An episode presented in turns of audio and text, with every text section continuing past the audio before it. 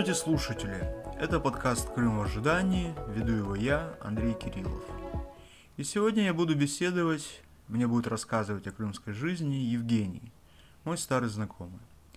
Еще недавно он жил в Феодосии, но та действительность крымская требовала слишком много сил, держала в постоянном напряжении. Вот что я могу понять.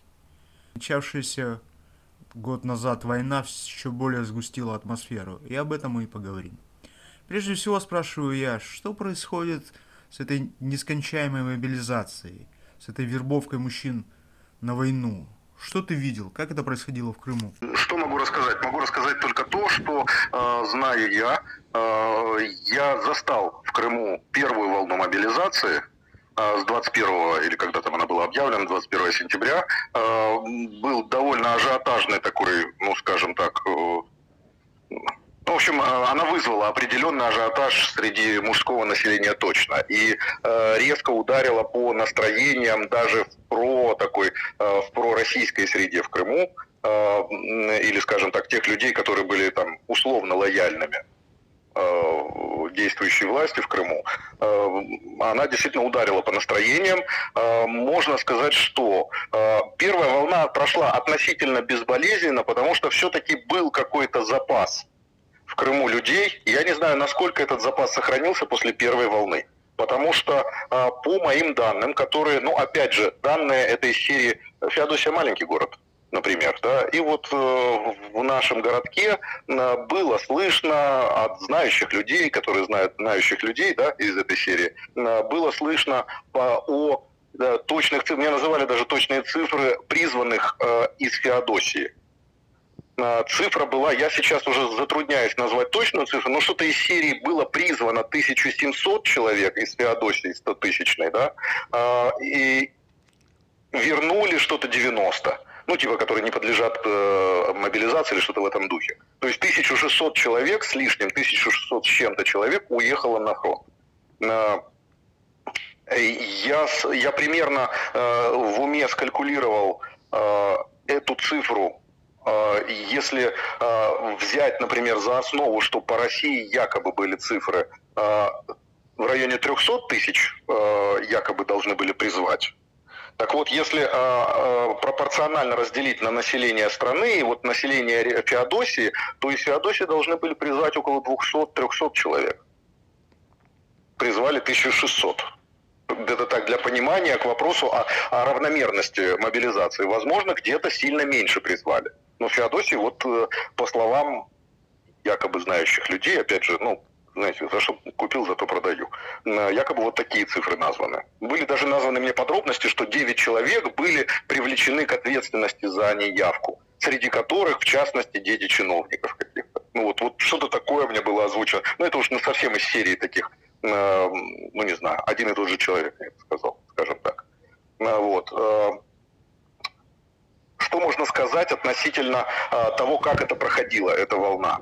А, ну, во-первых, сразу в какие-то дни резко стало меньше мужиков на улице. Я сам избегал появляться на улицах и э, просил, скажем так, э, моих подруг женского рода там выходить и э, там, я не знаю, покупать э, какие-то вещи, там, я не знаю, моя женщина выходила, на, смотрела там на рынке продукты буквально, а я вот старался не выходить из э, дома.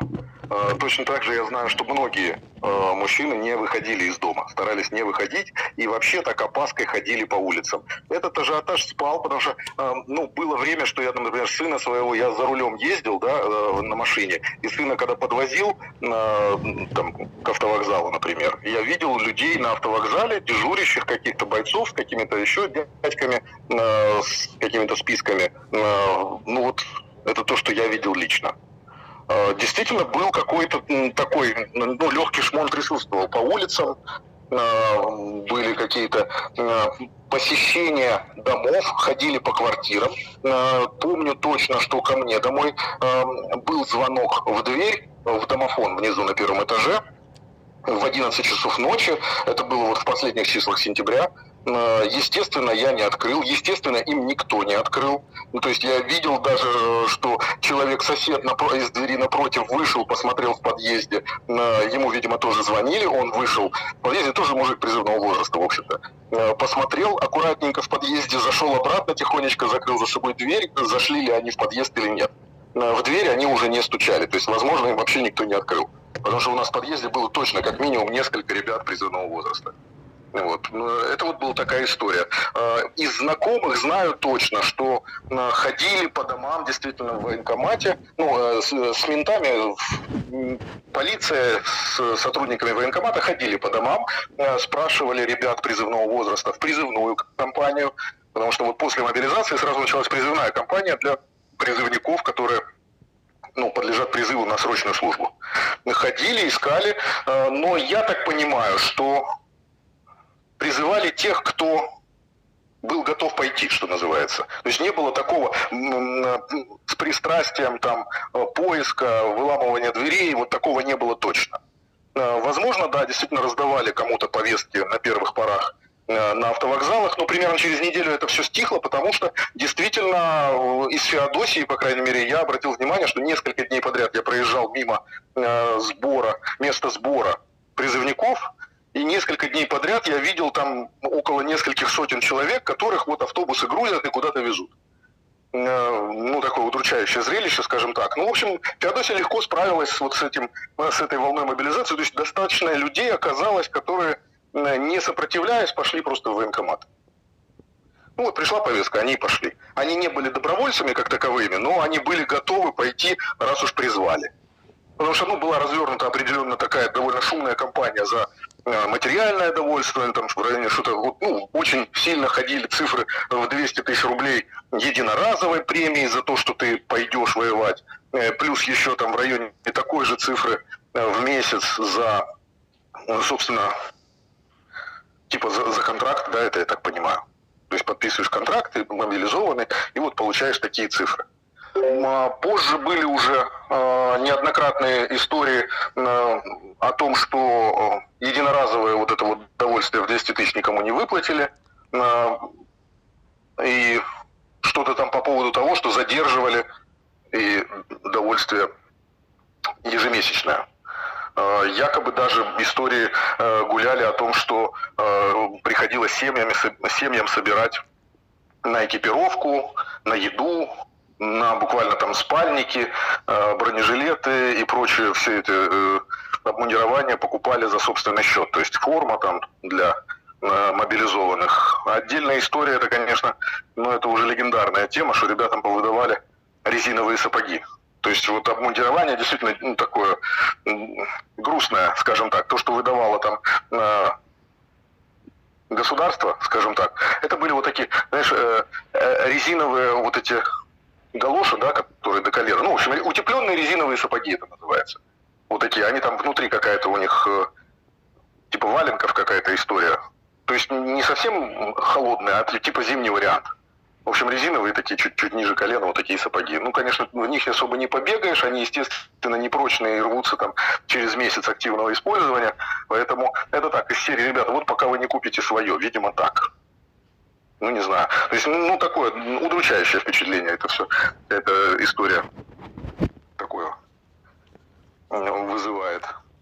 Вот. Я застал только первую волну и уехал до вот этой вот сейчас второй волны. То есть я уехал до Нового года, поэтому не могу сказать, как сейчас там ситуация разворачивается. Насколько я слышу по моим знакомым, которые находятся на территории Крыма, вроде сейчас все более-менее тихо, люди ходят, и, и по улицам вроде ничего такого, что прям кого-то хватает или чего-то такого вот сейчас нет. Но ощущение того, что все это грядет, э, в, в умах у людей есть. Раненые и убитые на войне. Они должны появляться, причем в немалом количестве. Как крымское общество на это реагирует? Какие слышны мнения, реакции? Вот мы привыкли к мирному времени, о том, что в мирное время были какие-то ну, как это, обычные, привычные для нас инструменты коммуникации, тот же Facebook, какие-то социальные сети и так далее, да, в которых чуть что происходило там в городе, там общественники какие-то, которые, ну, такие пророссийские общественники, но оппозиционные якобы якобы оппозиционные, как мы сейчас понимаем, власти, которые ругали там местную власть, вот дорогу залатали паршиво или вообще вот она ее залатали, она через три месяца опять слез этот асфальт, что же это такое, а вот, ну вот что-то в этом духе, вот опять что-то раздербанили, вот опять что-то сперли, был такой, э, ну не то что шум, но на каждый город был по одному-два такого вообще, полтора такого общественника, который э, претендовал, э, на что он претендовал? На, на окучивание умов недовольных людей, вот так назовем. Это все было до войны. Примерно за несколько месяцев до войны, э, до февральских событий, э, я имею в виду вот активной, да, вот фазы, э, примерно за несколько месяцев все эти общественники, все до одного, вдруг резко стали менять свое мнение один за одним. То есть я наблюдал процессы такой кампании по ну просто вот э, пришли к одному, пришли к другому, пришли к третьему, и один за одним они вдруг начали говорить, что ой, я тут немножечко, конечно, ошибался, в общем-то, и Аксенов не такой-то и плохой, в общем, мужик, это крымский глава, а, и вообще власти крымские, они, в общем, стараются. И, в общем, как-то слово за слово ребята на 180 градусов меняли свою позицию и начинали потихоньку хвалить власти. Я это к чему? К тому, что сейчас вот эти... А, а с началом военных действий уже понятно, что любые голоса э, в пользу или в, там, ну, скажем, любые голоса, которые озвучивали бы хоть какую-то информацию о текущих проблемах и какой-то ситуации, тем более связанную с, э, с военными всеми этими движениями, то есть там о количестве раненых и так далее, все это ну, под строжайшим запретом. То есть люди реально боятся что-то говорить э, в эфир, поэтому социальные сети, где э, личность человека можно легко верифицировать и прийти к нему потом домой э, с, с, с законными основаниями, там, с ордером на то, что э, распространяет фейки об армии, э, это было совершенно массово в первые месяцы войны, э, и люди очень быстро поняли, что лучше молчать. Я, например, просто отказался не то, что там э, что-то постить в соцсетях, потому что это объективно, это э, очень такой, ну, почти стопроцентный риск попадания под статью. Практически, ну, ну там 90% риск, что э, в течение там, месяца, грубо говоря, если ты продолжишь что-то постить, озвучивая свою позицию, к тебе точно придут. И точно будет уголовный, не административный срок. Поэтому, э, поэтому социальные сети перестали быть источником информации. И, и к тому моменту, когда сейчас там какие-то мобилизованные, э, там вот поехали на фронт, уже мы ничего толком, кроме как через слухи, узнать не можем. Единственный источник информации в Крыму остается это телеграм-каналы, э, причем э, проукраинские телеграм-каналы, которые э, работают из Украины. Крымских проукраинских каналов я лично не знаю. Есть пророссийские телеграм-каналы, которые, естественно, все под строжайшим контролем, они все курируются э, соответственными службами, и какую-то объективную информацию из них взять довольно сложно. Э, что я знаю по поводу больных, мобилизованных там, и так далее людях. Э, в смысле, там, 200 и 300 вот эти все истории. Слухами ну, распространяется довольно устойчивая информация о том, что ну, все госпитали крымские забиты и мобилизованы. В некоторых регионах отказывают уже давно, не кладут например, ковидных больных, потому что э, это вот истории буквально последнего времени, что просто ковидных больных, сейчас новая волна, там вот это вот э, люди болеют очень жестоко, там ну, новая волна в Крыму, по крайней мере, которые вот последние данные, это перед Новым годом. Я точно знаю, что моя знакомая пыталась свою маму э, в тяжелейшем состоянии э, с пневмонией, она ее там, ну, с такими боями там то есть она такая женщина пробивная, и она с такими боями ее положила э, в, в больницу. Это были не просто скандалы там, ну, это были угрозы здоровья и жизни там этих врачей. Вот. То есть каким-то образом, то есть обычных смертных туда просто не кладут уже. И это давно. Это сначала, буквально с начала э, военных действий. Э, знаю там по слухам, которые я слышал от ребят, которые э, служили в Севастополе, срочники, ну, молодые ребята там, рассказывали, что с первых дней э, военных действий, еще с весны, поступало там чуть ли не вот в один конкретный госпиталь, при части, который служил этот паренек, он лично наблюдал э, и разговаривал там с, э, с ребятами на, как это, на карауле, да, кто охраняет эту больницу, этот госпиталь, э, что в день там 200, ну там 100-200 человек двухсотых и трехсотых поступает. То есть забитые морги, забитые э, госпитали, причем они в тяжелых состояниях, то есть там руки, ноги отсутствующие и так далее. То есть это действительно э, очень большой поток. Вот в первые дни войны, просто в первые, это вот апрель, март, март-апрель, вот уже вот были вот такие забитые абсолютно э, госпитали. Причем их уже отправляли на материк, потому что в Крыму уже мест не было. Это вот с южного направления, я так понимаю. Херсонская, Запорожье, вот, вот с этих мест, кто, куда, откуда в Крым везли. Я так понимаю, ситуация не изменилась. И э, раненых действительно очень много. Говорят, что появились... Я лично видел вот эти новые аллеи, но они были тогда еще после... Аллеи на кладбищах. Типа аллея славы это называлось. Но они были на кладбищах. Вот. Э, моменты я, по-моему, весной, летом ездил просто там, ну, по своим семейным вопросам на кладбище э, в Феодосии, я еще не обращал внимания, что был какой-то там массовый такой, какие-то массовые захоронения я не обнаружил. Таких, знаешь, чтобы, ну, чтобы было видно, что это вот явно какие-то военные истории. Может быть, просто там не вывешивают каких-то знаков отличия, может, как-то это все дисперсно захоранивали тогда. Я такого не увидел из Феодосии. Как это сейчас, я, мне сложно сказать. Но то, что э, эти и двухсотые, и трехсотые есть, и люди знают людей, которые вот уже встретили свои гробы первые, это, ну, э, один из известных примеров, там как в первые же дни войны, еще в феврале месяце, э, в Крыму торжественно похоронили там несколько ребят, несколько человек. Э, отдельная история была это то, что э, с выплатами этим ребятам, то есть мы знаем не понаслышке, а вот просто там Э, соседи по подъезду, что называется, рассказывают про то, что одного паренька в одном городке можно это говорить, наверное. Вот, вот тут видишь, вот, вот даже э, если я еще могу озвучивать то, что я, я думаю, но я опасаюсь подставить людей, которые могли такое рассказать и которые находятся в этих городках. Ну, скажем так, в одном определенном городке, который я точно знаю этих людей, да, э, они рассказывают про своего соседа что э, парень погиб 24 года, ну погиб, был убит, буквально в первый же день. Э, вот где-то в районе этого перешейка Крымского и был убит. То есть э, 28 тысяч на похороны – это те выплаты, которые были выплачены семье. Спрашивают у семьи, а ну вам же там полагается, ничего больше не поступало.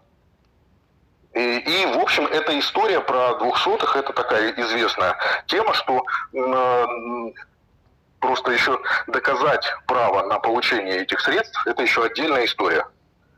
То есть нужно помимо тела, которое далеко не всегда удается забрать с поля боя, нужно еще военный билет, например, иметь. А помимо военного билета там еще должна быть запись, что он именно там участвовал в СВО, а не где-то проходил официально службу где-нибудь под Джанкоем и так далее. То есть, и, и в общем, государство ищет все способы, чтобы эти средства не выплачивать погибшим, раненым и так далее. То есть, если легко раненые, то э, деньги там или не выплачивают, или потом требуют вернуть якобы. Ну, вот какие-то такие слухи ходят. В общем, ну, такая, да, история с этими всеми мобилизованными, скажем так, россиянам не добавляет повода для гордости, потому что это сплошь и рядом все вот какие-то ухищрения, махинации, вот это вот, ну, это мы слышим со стороны, в частности, э, Министерства обороны. И как все это повлияет на настроение потенциальных новых призывников? Ведь постоянно ходят слухи о новой волне мобилизации. И из Крыма тоже доносятся тревожные голоса, происходят какие-то движения, активность властей, косвенно говорящие о близости этой новой волны. Как она будет проходить в Крыму? Что ты скажешь? Э, я думаю, что э, все, кто хотели э, заработать, те, кто думали, что это действительно легкие деньги или каким-то образом вот поправить свое материальное положение, все уже ушли туда. Либо передумали. У меня, например, есть пример э, одного знакомого, там, одноклассник, он еще со школьных времен, который там после школы уехал в Россию и вот вернулся сюда уже служить в армии. послужил в армии, был, как это, комиссован, ну, в общем, был уволен из рядов вооруженных сил за, за кражу по уголовным делам там воровал дизель, грубо говоря, в каких-то в своих войсках.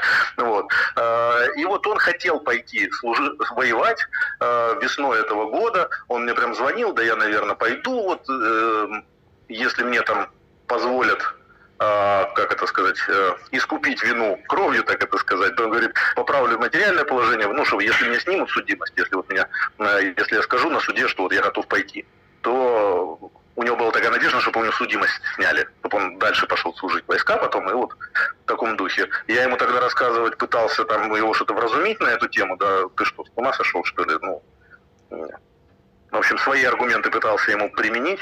А, тогда на него это не возымело действия, он тогда был такой очень а, бравурный товарищ.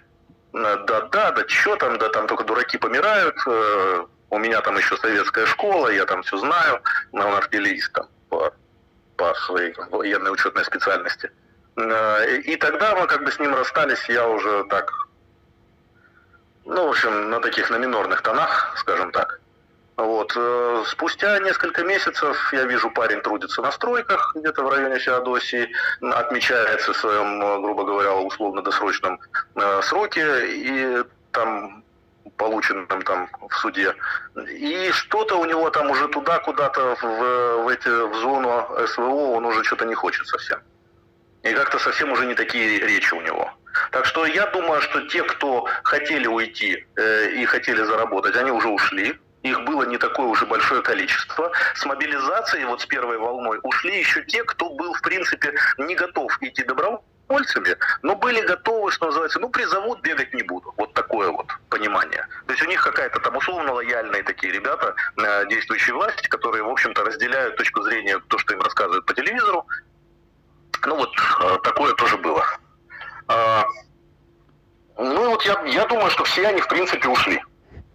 Я, например, знаю нескольких ребят. Один паренек ушел добровольцем в конце августа, а, там он работал там в одном ресторанчике, э, где э, мой знакомый там тоже работал официантом. И он в конце августа вдруг вот психанул, что-то пойду, пойду воевать. Ему там все отговаривали, он не, не пускали там и уговаривали, что зачем оно тебе надо. А он таки пошел. Э, и он ушел в конце августа, а в ноябре мы получили весточку, что парень убит – и два месяца его тело лежало где-то в полях под Херсоном, и родители лично ездили забирать тело. То есть, если два месяца, то есть он фактически в первый же месяц, этот доброволец, э, ушел в мир иной. Э, ну вот, я подозреваю, что это то, что я услышал. И таких слухов довольно много. Они курсируют активно, и это убавляет желание людям воевать. Ну, в общем, это действительно не, не веселая такая прогулка за деньгами. Это всем уже стало давно понятно даже тем, кто вот в первые месяцы думал, что это так. Евгений сейчас описывает тот тезис, который приходилось часто слышать. Мобилизация поменяла отношение российских подданных к войне. Путин пытался избежать массового призыва, но все-таки издал такой приказ. И вот на пороге новая волна, новая вербовочная кампания.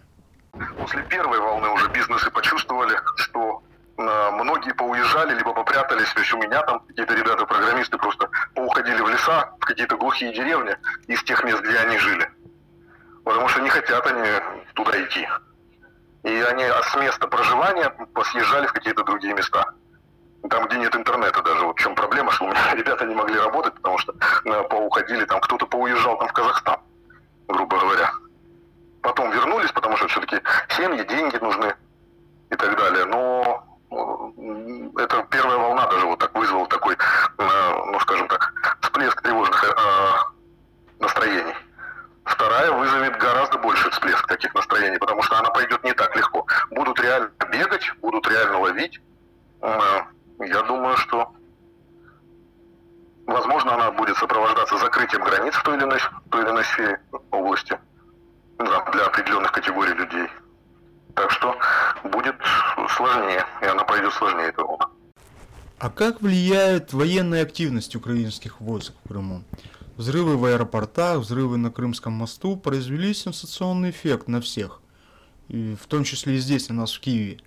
Как это восприняли в Крыму? А, те, конечно, первые атаки в Новофедоровке, что произошло, а потом в Джанкое, эти взрывы, а, огромное, скажем так, а, впечатление произвели на местных жителей, на тех людей, которые отдыхали в Крыму. Ну, то есть вот эти километровые пробки из Крыма на, на мосту и, и после новофедоровских событий, это действительно, то есть все обалдели, скажем прямо.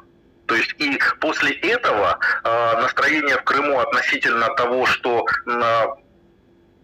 что Украина может вернуться, они стали настолько реальными и вот осязаемыми, что даже среди э, людей лояльных это, в общем-то, стало ощущаться, и э, для меня лично было таким удивительным моментом обнаружить, что э, люди, которые вот, э, э ладно, люди, я даже не рассчитывал, не надеялся на то, что Крым в ближайшие десятилетия каким-то образом вернется да, а, и тут э, для меня это уже просто как день понятные вещи. Ну, из серии 90 э, на 10, да, вот процентов я уже склоняюсь к тому, что, ну, действительно там, да, чуть ли не в ближайший год все это и решится. А, то а, для людей даже вот лояльных официальной позиции в России это становится уже таким, таким вполне реальным фактом. Люди к этому довольно спокойно относятся. Есть настроение относительно того, что э, ну вот довольно часто мне задают вопросы такие, да, э, а что вот теперь украинцы придут, они теперь, они же нам это не простят, что мы вот это вот все вот так вот поступили в свое время. Они же просто так этого не оставят. Нас же теперь тут будут сажать, вешать на столбах. Вот какие-то вот такие опасения э, у обычных людей, да, вот обычно, которые, э, в общем-то, знаешь, э, ведут себя так, ну, красные пришли, белые пришли, ну, значит, так будем жить из этой серии. Э, и вот эти люди, которые э, буквально полгода там могли э, полгода назад или год назад могли мне с пены у рта доказывать, да ты что, Россия, это же, это же круто, это же навсегда и все на свете. Сейчас уже так совершенно философски относятся к этому и больше уже, что называется, ну нет-нет, готовят тревожные чемоданчики, как я слышу по слухам. Так что, в общем, настроения меняются. И вот эти атаки Новофедоровки, они свое дело сделали, были сейчас уже совершенно обыденная ситуация, когда где-то что-то грюхает у нас э, в Крыму, в районе каких-нибудь там, то где-то в Керчи что-то сбивают какие-то беспилотники, то в районе Севастополя что-то сбивают. Э, пока информация о том, что прям вот после этих событий Новофедоровка, Джанко и Крымский мост, э, после этих событий ничего такого громкого я не слышал, что вот что-то происходило. Ну, кроме пожара там в районе, в Советском районе, там, когда погорела казарма с солдатиками. Э, но там якобы даже не, не теракт, не, не диверсия, а ну, ребята просто буржуйками топились в новых. И вот несоблюдение правил безопасности. А в основном, я так понимаю, это просто какие-то беспилотнички, которые летают, которые сильной угрозы не представляют, их, естественно, сбивают, потому что ПВО здесь натыкано в Крыму очень обильно. Я даже просто со стороны вот по трассе там, трасса Феодосия Керчь я еду, то есть ну, ПВО довольно, довольно, ну просто вот по обочинам везде. Поэтому они очень крепко прикрывают и Крымский мост, в том числе это эшелонированная оборона. И они, конечно, эти беспилотники все активно сбивают. И сбивают их довольно часто. Севастополь тоже вот постоянно, то есть ежедневные какие-то сообщения о том, что где-то грохнуло, где-то э, еще взорвалось. Но в основном все взрывается в небе, я так понимаю. Даже если оно взрывается не в небе, то об этом информации я не слышу. То есть, э, ну вот, нет такой информации, что где-то что-то серьезно грохнуло. Но это просто постоянное уже такое явление. Э, э, провластные паблики, телеграм-каналы там озвучивают истории, что вот все нормально, всех сбили, спим спокойно, наше ПВО нас бережет. Ну, оно действительно бережет, потому что беспилотники сбивать невелика там, собственно, мудрость нужна. Э, при таком объеме ПВО, в общем, это несложная задача, и они как бы с ней справляются. Я так понимаю, что вообще задача этих беспилотников это просто э, тратить ракеты ПВО, которые стоят гораздо дороже, чем сам беспилотник. Ну, в общем, вот сейчас идет вот такая вот игра. То есть украинцы запускают, я так понимаю, эти беспилотнички какие-то, мопеды так называемые, да, и их сбивают успешно. Это был подкаст, посвященный отголоскам войны, как они доносятся до Крыма. Моим собеседником был Евгений, IT-специалист, еще недавно живший в Феодосии, но решивший, что для него уже достаточно ретивых путинских полицейских и старательных военкомов.